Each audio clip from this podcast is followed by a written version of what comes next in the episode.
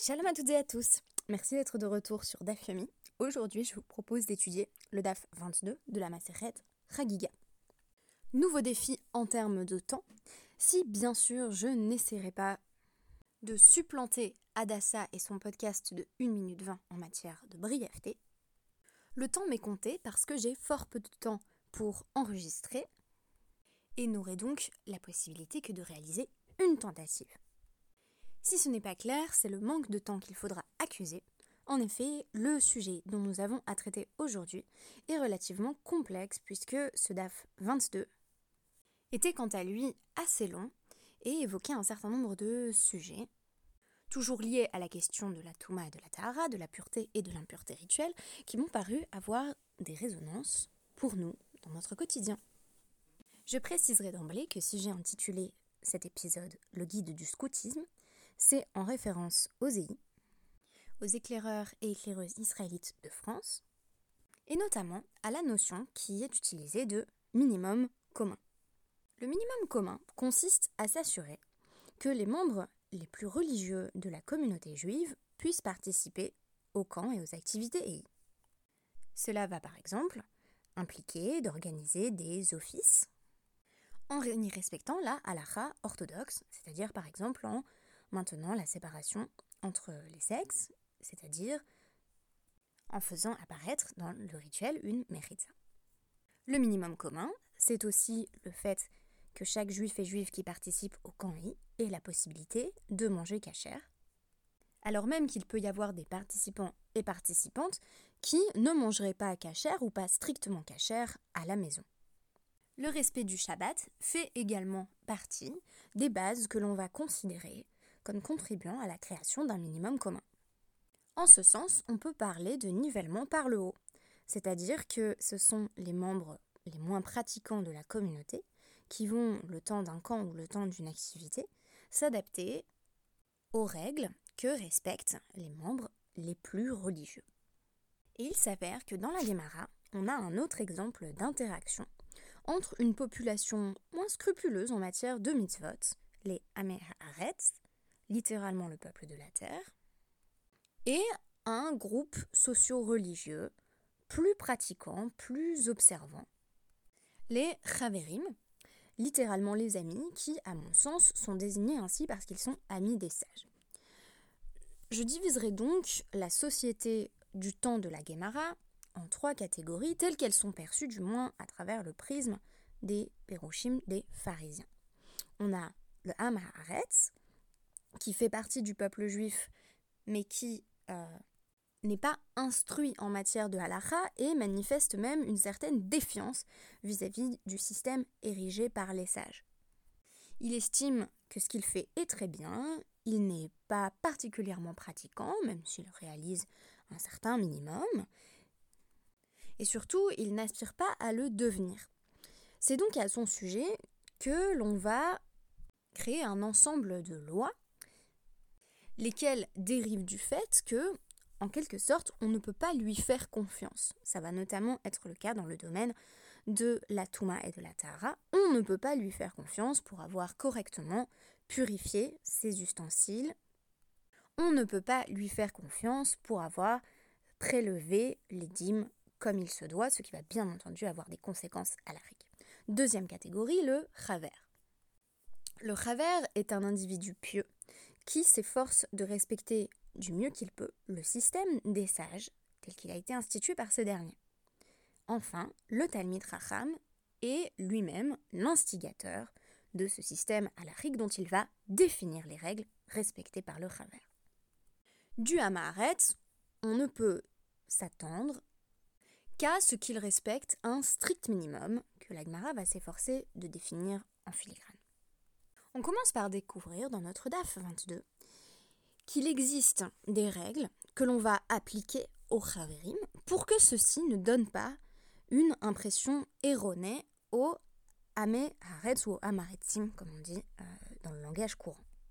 On se souvient qu'il existe une distinction entre Trouma, le produit des impôts versés au Kohanim, et Kodesh, la nourriture vouée au sacrifice, puisque en matière de Kodesh, on est plus strict, on exige par exemple quand il y a une partie d'un keli, d'un récipient qui s'est rendu impur, euh, on doit purifier si c'est pour de la trauma ou pour un, ustensile qui doit contenir de la trauma, on ne doit purifier que la partie euh, qui a été euh, rendue impure, pour peu que ce ne soit pas l'intérieur du keli, tandis que pour euh, de la nourriture qui va être destinée au sacrifice, ou pour un ustensile qui la contienne, on va devoir immerger l'intégralité de l'ustensile.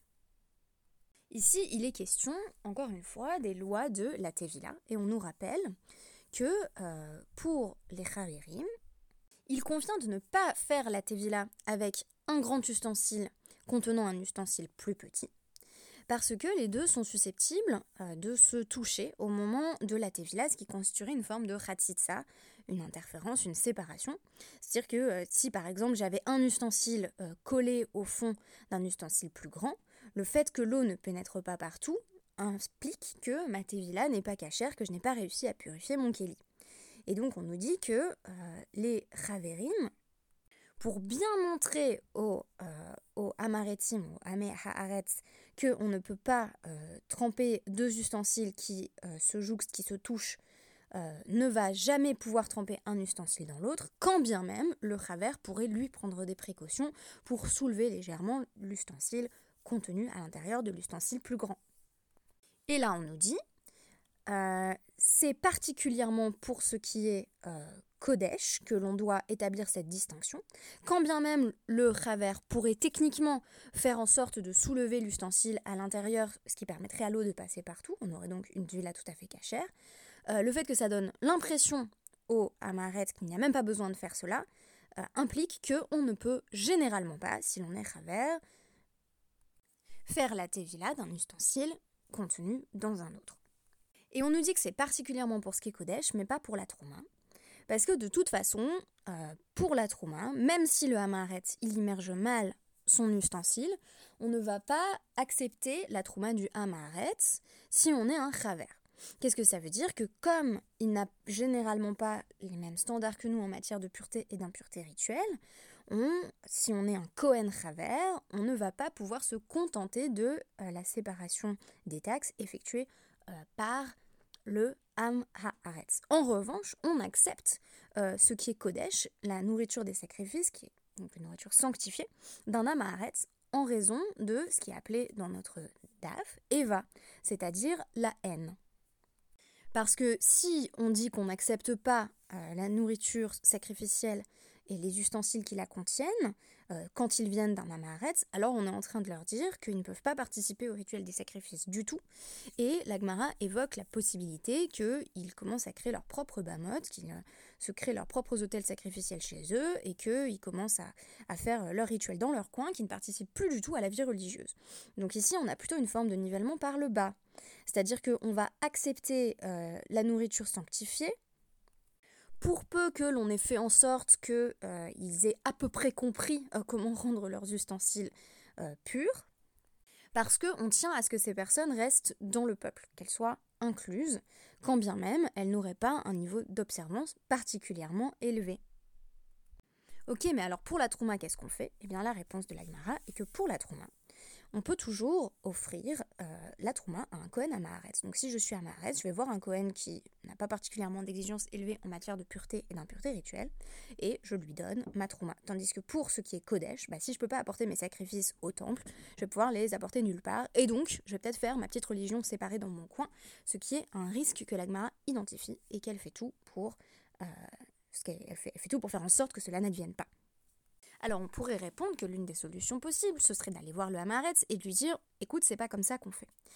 Et là, l'Agmara va nous répondre euh, et là, chez Im ata omerlo tame, omer lecha shelitaor veshelcha tame.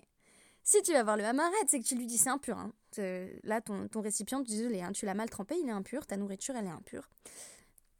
Il va répondre écoute, ce que j'ai moi, c'est pur et c'est ce que tu as toi qui est impur. Tu vas pas euh, me dire ce que je dois faire. Donc, si vous voulez, le Hamaret, c'est pas du tout un tradit, c'est pas du tout quelqu'un qui a un respect pour le système des sages, ce serait plutôt le Raver. C'est quelqu'un qui dit Tu vas pas me dire comment faire. Je pense qu'on en connaît euh, toutes et tous. On pourrait euh, transcrire un petit peu ces catégories euh, de Hamaret et travers dans notre quotidien. Et au lieu de nous dire, bah, ces gens-là, euh, qu'on les laisse euh, à leur vie et qui, fassent euh, ce qu'ils veulent, de toute façon, ils sont en dehors du, des quatre modes de la halakha, on, crée des mécanismes d'inclusion. Je pense qu'on devrait s'inspirer de cette logique de la Gemara qui consiste à faire tout pour que le Hamaretz fasse encore partie du peuple. Je discutais avec, avec un ami du DAF, bah, mon ami Roulian, qui justement vous a proposé les DAPIM de début de semaine, et il me faisait remarquer que dans ce DAF, Shamaï est étrangement pragmatique parce que il va reconnaître, ou plutôt affirmer, que euh, des ustensiles qu'un euh, serait susceptible euh, de, de, tremper, de faire la tuila, sont considérés comme tmeim, et donc il faut faire la tuila sur ces ustensiles. Mais des ustensiles, par exemple en grès, où la nourriture et les boissons de la lorsque ces objets sont rentrés en contact avec une source d'impureté, sont encore considérés euh, comme purs dans la mesure où ils étaient euh, dans un ustensile pur. Parce qu'on ne peut pas faire la villa pour un ustensile en grès, pour de la nourriture et pour des boissons. Vous imaginez bien qu'on ne va pas euh, aller tremper son steak dans le miguet. Et on nous dit bah pourquoi Beth déclare que c'est pur? Non pas parce qu'on dit beaucoup que Beth c'est l'idéalisme, c'est la, réalité en tant que telle. eh bien non, Ici, c'est un idéalisme de l'acceptation du Hamaharet, si vous voulez. Euh, Beth Shammai est idéaliste dans l'inclusivité. Et il va décréter que la nourriture qui en réalité, euh, la c'est que c'est tamé, hein, ça a été rendu impur, on va dire que c'est or parce que de toute façon, euh, ça peut pas être euh, purifié et que le Hamaharet, on va dire l'ignorant, à une personne comme ça, pas, très pratiquante, pas très pieuse, va de toute façon euh, consommer sa nourriture. Et si tu vas lui dire elle est impure, bah, il va te répondre écoute, euh, moi je t'envoie balader, euh, c'est ta nourriture à toi qui est impure, la mienne elle est pure, tout va bien. Donc autant faire en sorte qu'il consomme cette nourriture dans un état du moins déclaré de pureté. Et Rabbi Yoshua va être particulièrement choqué de cet avis de Beth en disant mais, c'est pas possible du tout, comment peut-on dire que par exemple euh, je sais pas moi, le Hamaret s'est retrouvé avec euh, sa casserole qui contenait euh, son beefsteak. il s'est retrouvé dans le même espace qu'un cadavre. Donc on nous dit, bah la casserole elle-même, elle est devenue impure, mais le steak, c'est bon, il est pur. Rabbi choix il dit, bah c'est pas possible en fait. ça, ça existe pas comme, comme situation.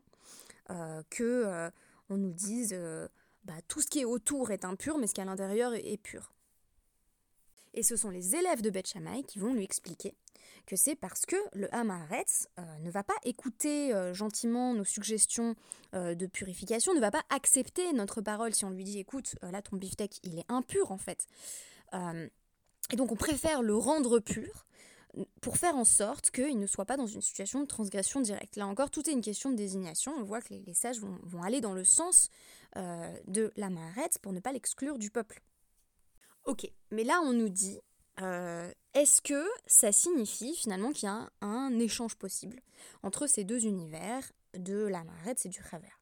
Est-ce qu'on dit simplement, écoute, on va lui rendre son beefsteak pur parce que sinon il va le manger de toute façon Ou est-ce qu'on peut aller jusqu'à euh, envisager qu'il y ait des échanges entre les deux? On a déjà dit que la trauma c'était entre Amer donc le il va aller voir son Kohen Amaret, mais là on nous dit, euh, on nous dit, Shalinan, Minayou, on leur emprunte leurs ustensiles. Donc, sous-entendu, euh, on présuppose apparemment qu'il soit possible euh, de leur emprunter leurs objets. Ok, mais on vient de dire qu'ils n'avaient a priori pas bien fait la Dvila ou qu'ils ne connaissaient pas bien les rituels euh, dans leurs détails techniques. Ça, ça va être une question qui va parcourir tout le DAF, c'est celle de la fiabilité. Dans quelle mesure le Hamaret est fiable? On dit en gros il est, fiable sur la base de la base, mais comme il ne connaît pas les règles exactes de comment quelque chose devient pur ou impur, on ne peut pas lui faire confiance.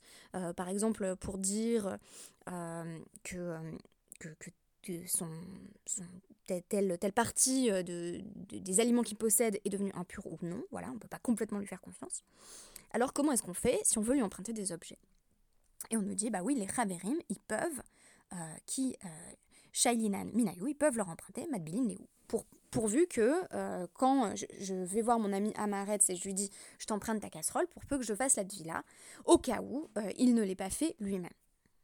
Donc on voit ici que le nivellement par le bas ne va pas jusqu'à l'acceptation d'un standard rituel et religieux moins élevé. En réalité, je continue à m'astreindre aux mêmes règles. Simplement, j'ai comme une sorte de halakha à deux vitesses, où je vais dire que pour le Hamaharetz, quelque chose va être pur, parce que sinon il le consommera de toute façon euh, et ce sera impur.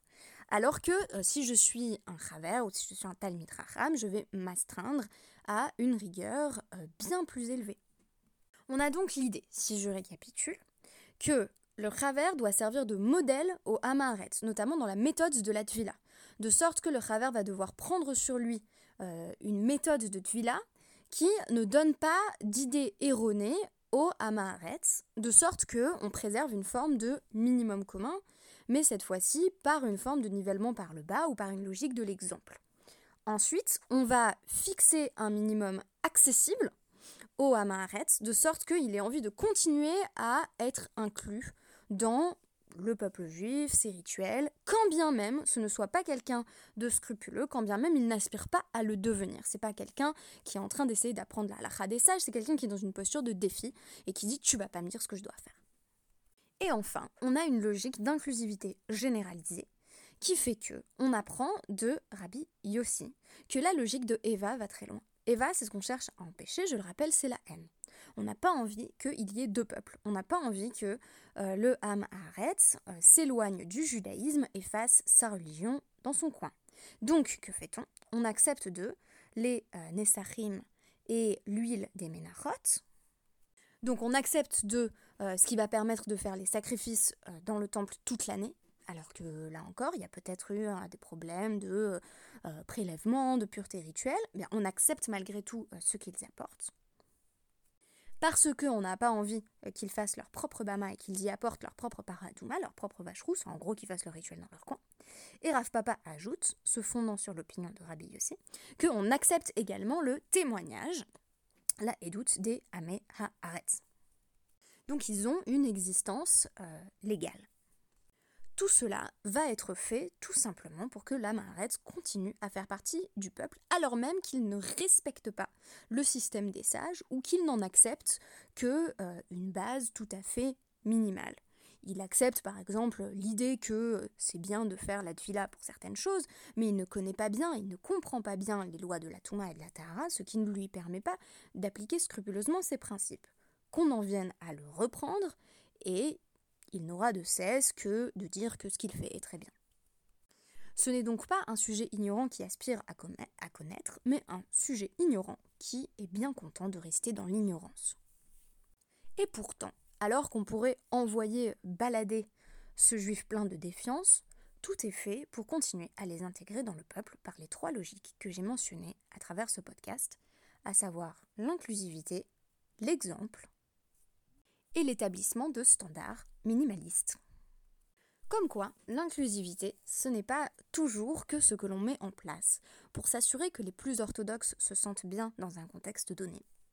Cela peut aussi être dans le cadre, par exemple, de Kirouv, d'efforts de rapprochement des personnes éloignées de la communauté juive, de faire en sorte qu'ils se sentent bien dans un cadre juif, religieux, de sorte qu'ils n'aient pas envie d'aller voir ailleurs et de se faire leur propre rituel de leur côté. J'espère que ce podcast vous aura intéressé et je vous donne rendez-vous très bientôt sur Dafyomi.